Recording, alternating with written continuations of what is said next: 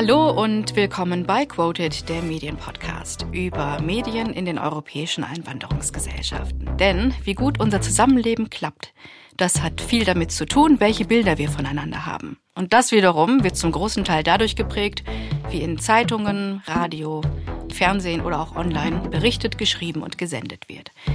Ich bin Nadia Sabura, Kommunikationswissenschaftlerin und Linguistin. Mein Co-Host Nils Minkmar ist heute leider verhindert.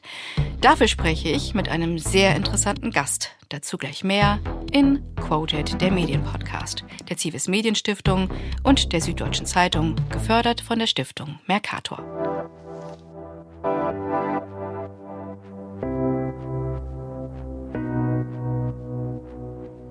Ja, es ist eine Woche, in der sich die Ereignisse quasi überschlagen haben. Es herrscht Krieg in Nahost, schon jetzt mit sehr vielen Toten, mit sehr vielen Verletzten und sehr viel Zerstörung. Eine Entwicklung, das können wir alle festhalten, die wirklich furchtbar ist und sehr große Sorgen bereitet. Und das Thema, das wird auch die Medien hier in Deutschland intensiv und lange beschäftigen. In Israel, in Palästina, wie auch natürlich hier in Deutschland. Und wir vom Quoted Medien Podcast haben diesen Teil des Geschehens selbstverständlich auch im Blick. Das heißt, wir werden in den nächsten Wochen auch darauf schauen, wie die mediale Spiegelung der Ereignisse in Israel, in Gaza und in der Region allgemein sich entwickeln. Aktuell können Sie dazu schon Informationen finden im SZ-Podcast auf dem Punkt und da dem Korrespondenten Peter Münch zur aktuellen Lage hören. Ja, und auch der große Wahlerfolg der AfD bei den Landtagswahlen in Bayern und Hessen, das hat die öffentliche Diskussion in den letzten Tagen doch deutlich geprägt. Und wie Medien jetzt akut damit umgehen sollten, unter anderem auch mit rechtspopulistischen und rechtsextremen Kräften, darüber haben wir ja unter anderem auch in einer der letzten Quoted-Folgen gesprochen. Diese Episode da schauen wir heute auf ein Land, in dem es auch sehr wichtige Entwicklungen gibt und wo Wahlen anstehen. Eine Wahl, in der das Thema Migration, ebenfalls wie hier bei uns in Deutschland, auch eine zentrale Rolle spielt.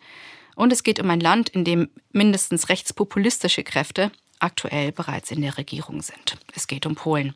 Unser wichtiger großer Nachbar im Osten wählt am Sonntag ein neues Parlament. Und das liest man immer wieder, es ist eine Richtungswahl. Einige reden sogar von einer Schicksalswahl. Und die wird auch weitreichende Folgen für Deutschland und für Europa haben. Ja, Polen wählt bei einem erneuten Sieg der rechtskonservativen PiS-Partei. Die lag ja Umfragen zufolge lange vorn. Äh, da fürchten viele einen weiteren Abbau des Rechtsstaats und eine allgemeine Abkehr von der EU, weitere Einschränkungen von Menschenrechten und auch zunehmende Repression gegen kritische Medien.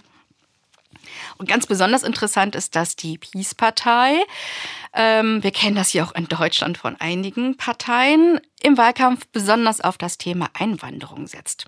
Und äh, die verbindet den Wahltag da auch ganz taktisch mit einem umstrittenen Referendum über Migrationspolitik. Genau, und wir haben uns noch mal so ein bisschen in den Medien in Deutschland herumgesehen und bei der Durchsicht von Printartikeln im Zeitraum Mai bis September, also richtig langer Zeitraum, ergibt sich, dass es da wirklich sehr viel Berichterstattung über Polen gab. Selbstverständlich ging es in sehr vielen Fällen um die anstehenden Wahlen und die Rolle der Peace-Partei, die wurde eigentlich fast durchgängig kritisch in deutschen Medien aufbereitet. Und es gibt nicht nur die Achse der Wahlen, sondern natürlich werden auch weitere Themen aufgenommen. Beispielsweise allgemein das deutsch-polnische Verhältnis, die EU-Sanktionen, die Oderverschmutzung, das Holocaust-Gedenken und viele, viele weitere. Darüber, wie genau dieses Bild in der deutschen Bevölkerung mit polnischen Wurzeln ankommt, also die deutsche Berichterstattung dort wahrgenommen wird und wie Polen auf Deutschland blickt, möchten wir heute reden mit Thomas Dudek. Er ist tätig als freier Journalist, aktuell für das ZDF, davor unter anderem auch für Spiegel, Zeit Online und Cicero. Und er ist geboren im polnischen Sablice, wuchs auf in Duisburg und arbeitet seit seinem Studium der Geschichtswissenschaft Politik und Slawistik und einer kurzen Tätigkeit am Deutschen Polen-Institut als Journalist. Guten Tag, Herr Dudek. Guten Tag. Wir fahren ja heute sozusagen mehrgleisig und erlauben uns gleich mehrere Perspektiven, die wir jetzt gemeinsam durchsprechen. Und es sind manchmal auch Perspektiven, die sich ergänzen, aber sich teils auch aneinander reiben.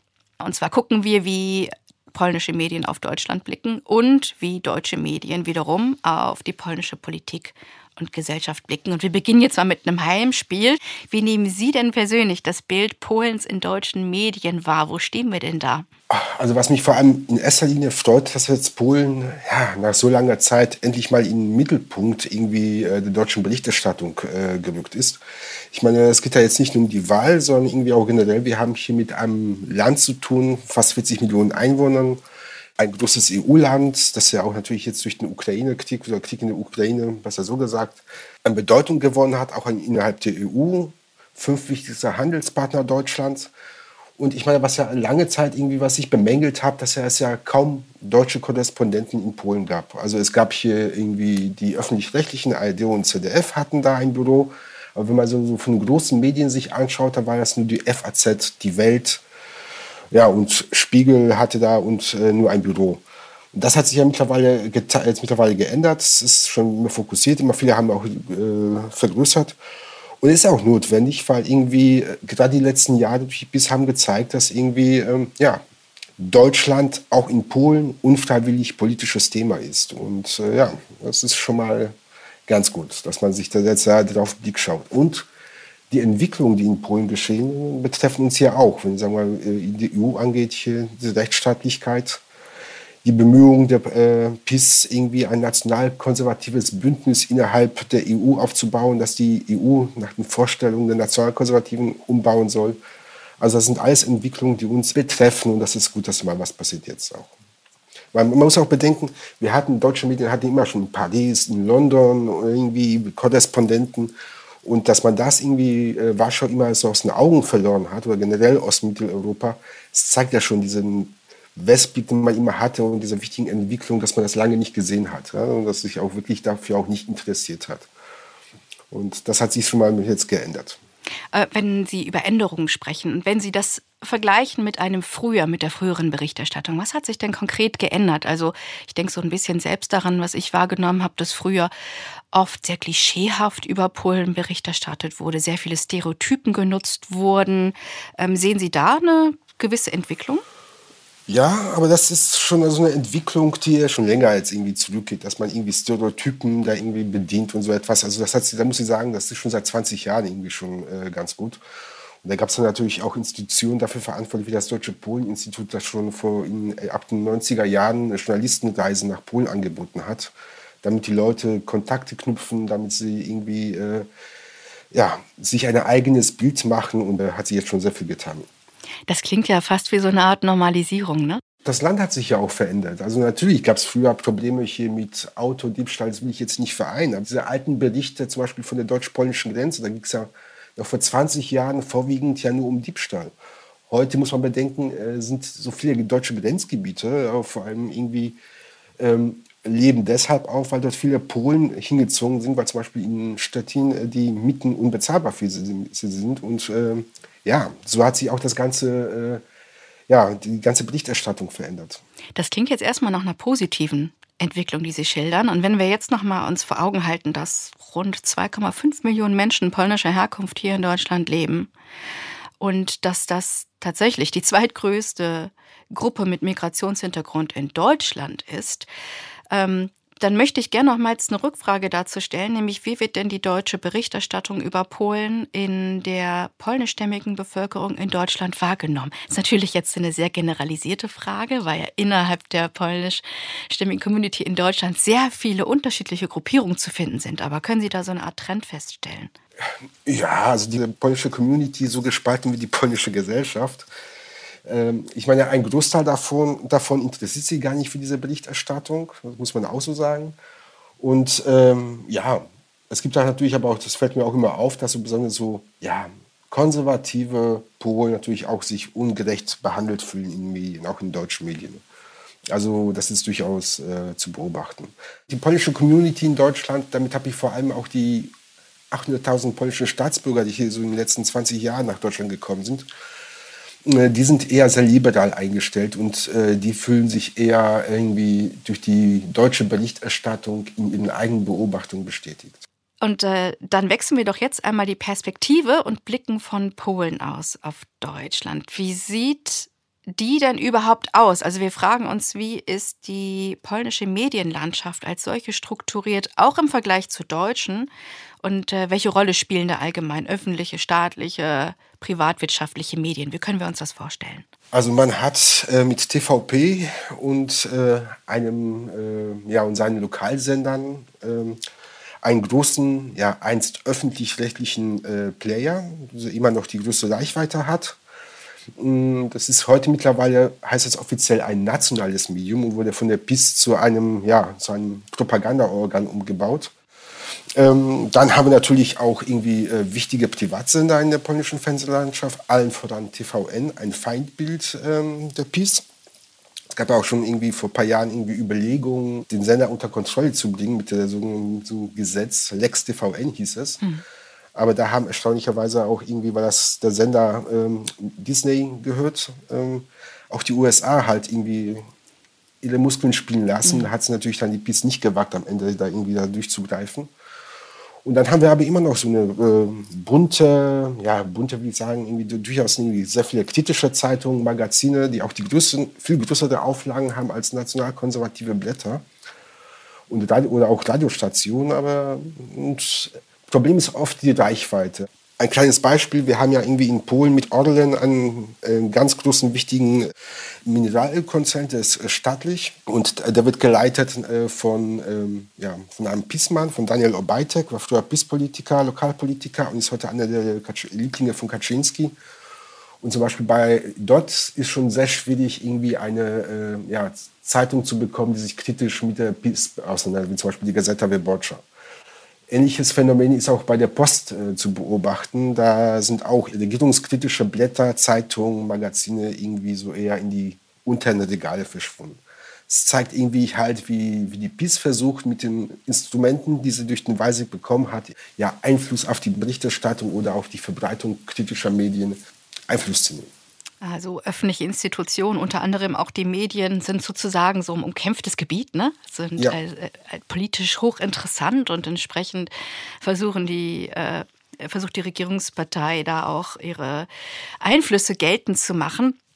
Wenn wir jetzt mal auf das Publikum schauen, auf das Polnische, dann frage ich mich, wie konsumieren denn eigentlich die Anhänger der verschiedenen politischen Parteien die polnischen Medien? Lässt sich da so eine klare Verteilung feststellen? Die einen nutzen die Medien, die anderen jene? Oder gibt es noch so eine Art gemeinsame mediale Öffentlichkeit?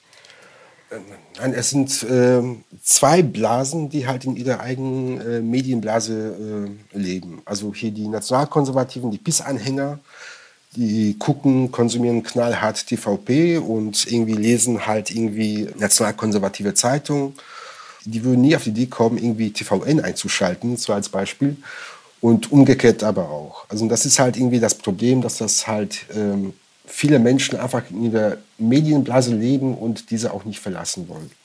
Das ist natürlich ein großes demokratisches Problem. Ähm, wenn wir uns jetzt mal das deutsch-polnische Barometer heranziehen aus diesem Jahr, da bewerten die Polen die deutsch-polnischen Beziehungen, ich zitiere jetzt mal, so schlecht wie seit Jahren nicht mehr und das Deutschlandbild in Polen ist zunehmend ambivalent und abhängig von der politischen Orientierung der Befragten. Sehen Sie hier auch so eine Art Zusammenhang dieser schlechten Werte äh, mit der Berichterstattung in einem Teil polnischer Medien?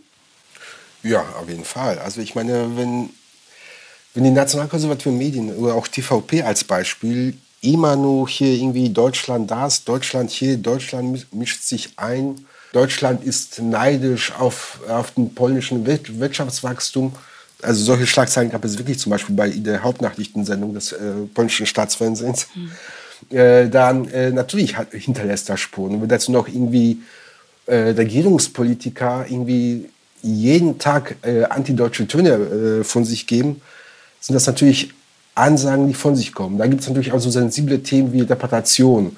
Das muss man auch sagen, irgendwie ähm, auch viele äh, liberale Polen äh, betrifft das Thema oder äh, berührt das Thema emotional nicht unbedingt, weil sich hier diese horrende äh, äh, Summe von 1,3 Billionen Euro als Entschädigung haben wollen, hm. sondern weil einfach viele Polen auch das Gefühl haben, dass man sich in Deutschland für das Leid der, äh, der Polen während des Zweiten Weltkriegs niemals richtig interessiert hat. Und das sind so halt Sachen, die dann halt bestimmte, ja, das Deutschlandbild beeinflussen. Es ist aber immer noch wichtig zu betonen, dass das äh, Deutschlandbild der, der Polen immer noch positiver ist als das Polenbild der Deutschen. Mhm. Das ist halt das andere Phänomen aus dem deutsch-polnischen Barometer.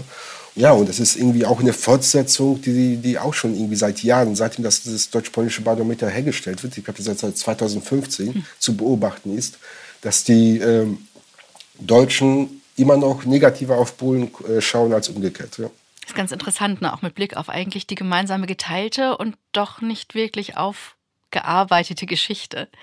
Gerade mit dem Blick auf die deutsche Aufarbeitung und Erinnerungskultur und Verantwortung. Jetzt haben Sie ja schon ähm, darauf abgezielt, dass das Thema Deutschland doch auch ein sehr zentrales Thema im aktuellen Wahlkampf ist und damit eben auch in einem bedeutsamen Teil polnischer Medien. Was sind denn darüber hinaus neben einem Feindbild Deutschland noch weitere zentrale Themen in der polnischen medialen Wahlkampfdebatte? Also erstmal möchte ich mal so klarstellen, Deutschland spielt generell, also in der polnischen Berichterstattung, eine sehr wichtige Rolle. Man ist auch sehr fixiert auf Deutschland. Hm. Und ähm, das geht einfach darum, zum Beispiel, ähm, die Deutsche Welle hat eine ziemlich gute äh, polnische Redaktion. Die macht natürlich auch den Pressespiegel. Und man findet jeden Tag in, in polnischen Medien, egal ob in liberalen oder konservativen, äh, den Pressespiegel irgendwie wieder, dass da irgendwie diese ganzen Artikel zitiert werden. In Polen schaut man sehr, sehr genau, was in Deutschland und wie in Deutschland über Polen berichtet wird. Mhm. Das heißt, dass da wirklich ein ganz starkes Gewicht auch innerhalb genau. äh, der polnischen Gesellschaft und der polnischen Wahrnehmung wirklich auf die deutsche Berichterstattung über das eigene Land gelegt wird. Genau. Es ist nicht nur in Polen so, sondern in vielen ostmitteleuropäischen äh, Ländern so. Das heißt wirklich so dieses, diese Fixierung, wie berichtet man im Ausland über uns, insbesondere in Deutschland, sehr groß ist. Ja. Man muss aber auch wissen, schon gleich 2016 hat ein äh, polnischer, also ein PiS-Hinterbänkler die Geschichte erfunden, dass äh, deutsche Journalisten vom, B, äh, vom, im Auswärtigen Amt und vom BND bei einem Treffen Einleitungen bekommen haben, wie sie über Polen zu berichten haben. Ja, schon so Verschwörungs genau. verschwörungstheoretisches Narrativ. Ne? Ja. Genau, aber das natürlich hat, haben viele darüber gelacht, aber sagen wir mal, bei drei, vier Prozent der Leuten bleibt das natürlich hängen. Mhm. Ja.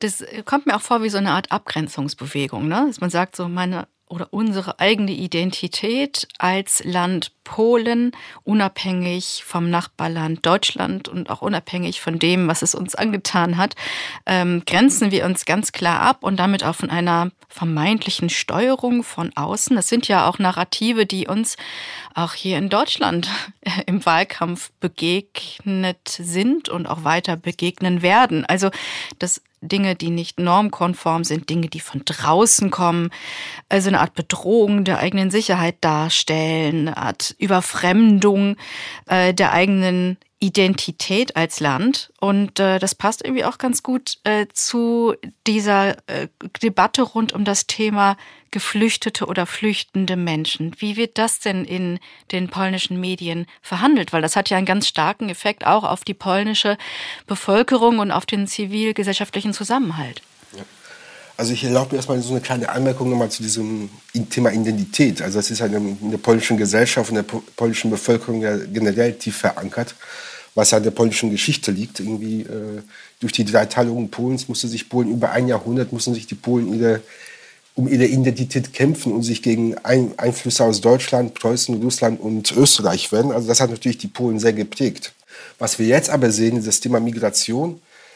Mh, mm, das ist, äh, ja, also die polnische Gesellschaft reagiert da auch sehr gespalten drauf. Also, äh, dass das Thema Migration jetzt eher so auch jetzt in Polen als im Wahlkampf wieder so große Rolle spielt, das ist eher auch ein Ergebnis der Geschehnisse aus dem Sommer 2021, dass äh, an der Grenze zu Belarus diese Flüchtlingskrise ausbrach, als Lukaschenko, der belarussische Machthaber und Diktator, äh, diese Flüchtlingskrise da ausgelöst hat, indem er quasi per Charterflüge unzählige Menschen aus dem Nahen Osten äh, angeflogen hat, die dann irgendwie an der Grenze ähm, abgesetzt wurden. Ähm, das hat man als so eine Art hybride Kriegsführung verstanden. Und ähm, Die Polen selber äh, sind ja auch sehr weltoffen. Die polnische Regierung nimmt sich das Beispiel, ja, wir helfen so diese, äh, den ukrainischen Flüchtlingen, eine Million Menschen, die nach uns gekommen sind.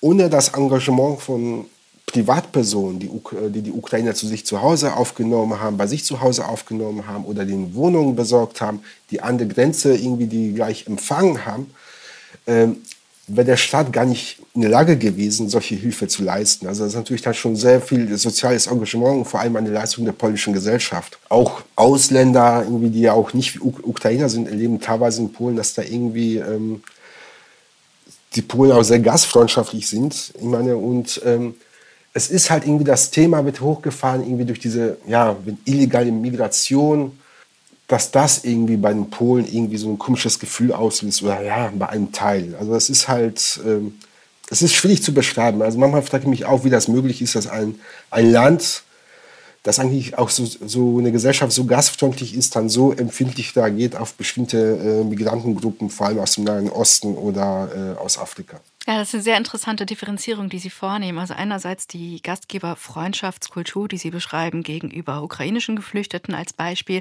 Dann auf der anderen Seite Menschen, die wir als People of Color bezeichnen würden, die quasi migrantisch gemacht werden und dadurch auch rassifiziert werden und vielleicht dadurch einfach auch diese Fremdmachung erfahren. Ähm, da spielen Medien mit Sicherheit auch eine relevante Rolle. In Deutschland können wir das ja ganz klar sehen. Da haben wir auch schon so die eine oder andere Quoted-Folge zu aufgenommen. Diese Differenzierung zwischen willkommenen Gruppen und nicht willkommenen Gruppen. Jetzt frage ich mich, welche Medien sich dieser Debatte denn eigentlich entziehen in Polen? Also wo sehen Sie da wirklich so eine Art angemessene und ich will mal sagen menschenrechtsfokussierte ähm, Debatte, die in Medien geführt wird? Also man versucht durchaus in liberalen Blättern sachlich über das Thema zu berichten, sachlich über Integrationsprobleme in, in Westdeutschland, wie zum Beispiel in Frankreich wieder äh, Autos brennen und so etwas. Also das natürlich versucht man das zu erklären, was dahinter steckt. Also natürlich, dass, er irgendwie, dass das Ganze auch gewisse Gründe hat. Die nationalkonservativen Blätter, also das ist natürlich dann ganz klar für sie Bestätigung. Seht, äh, sowas passiert, wenn wir zum Beispiel bestimmte Migrantengruppen zu uns reinlassen. Mhm. Und äh, das zieht äh, gerade in, bei, so bei vielen offenbar irgendwie wirklich so das Gefühl äh, vorherrscht, dass die Sicherheit äh, mhm. gefährdet ist. Ja. Dieses klassische W gegen Sie Narrativ.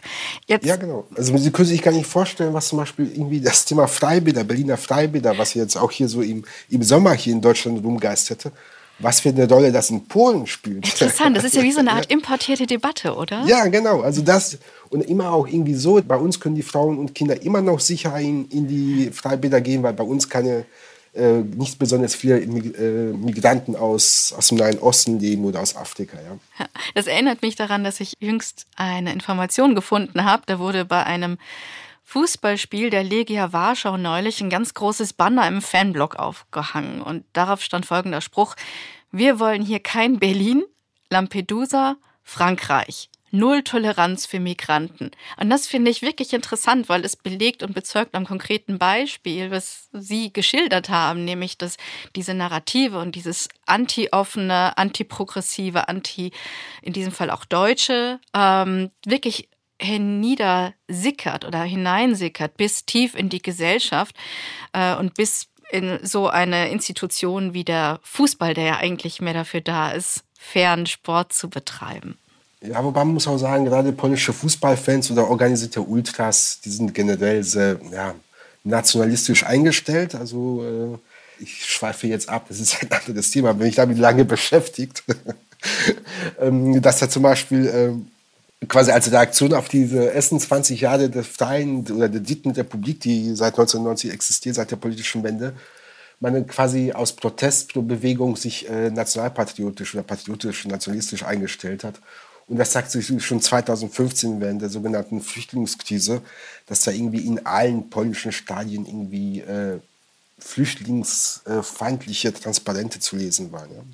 Ja, ähm, ich nehme ganz viel mit, vor allen Dingen aber auch so dieses, dieser starke Fokus polnischer Medien und auch der polnischen Gesellschaft auf das, was in Deutschland über Polen berichtet und diskutiert wird.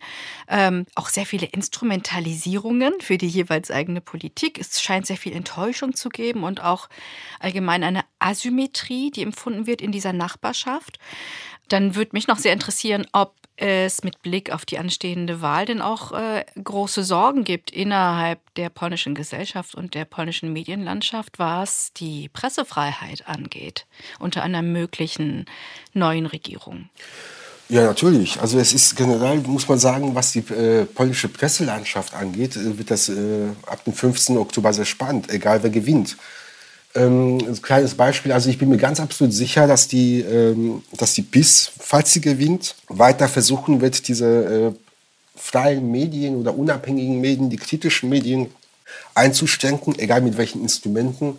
Und es ist auch spannend, was machen die, äh, die Oppositionsmedien, zum Beispiel mit dem staatlichen äh, Fernsehen äh, nach dem 15. Oktober, falls sie gewinnen. Es gibt jetzt schon Ankündigungen von Tusk dass wir diesen, und von anderen Oppositionspolitikern, dass wir als allererstes TVP wieder reformieren werden. Nur sie sagen nicht, wie man das machen möchte. Und das ist ja generell. Man kann nicht einfach Unrecht wieder gut machen, indem man neues Unrecht, also auch, sagen wir mal, nicht gesetzlich korrekt vorgeht. Man kann nicht zum Beispiel nicht über Nacht unangenehme Journalisten entlassen. Also dann, dann ist man am Ende auch nicht besser als die PiS. Und das sind halt so interessante Themen, die irgendwie so die polnische Presselandschaft oder Entwicklung irgendwie bestimmen oder auf die man auf jeden Fall schauen sollte nach dem 15. Oktober. Für uns in Deutschland also definitiv nochmals ein weiterer Grund, äh, um Polen und die polnische Medienlandschaft weiter aufmerksam zu beobachten und auch über die Wahl hinaus am Ball zu bleiben, was das Thema unseres Nachbarn Polen angeht. Vielen Dank, Herr Dudek, für das interessante Gespräch. Gern geschehen. Vielen Dank für die Einladung. Gern. Das war Thomas Dudek, freier Journalist und sehr kenntnisreich in äh, der Medienlandschaft sowohl in Deutschland als auch in Polen. Zum Schluss lege ich Ihnen gern nochmals ans Herz ein Format von WDR Cosmo. Es heißt Die Polenversteher. Das ist ein sehr recherchestarkes und unterhaltsames Format.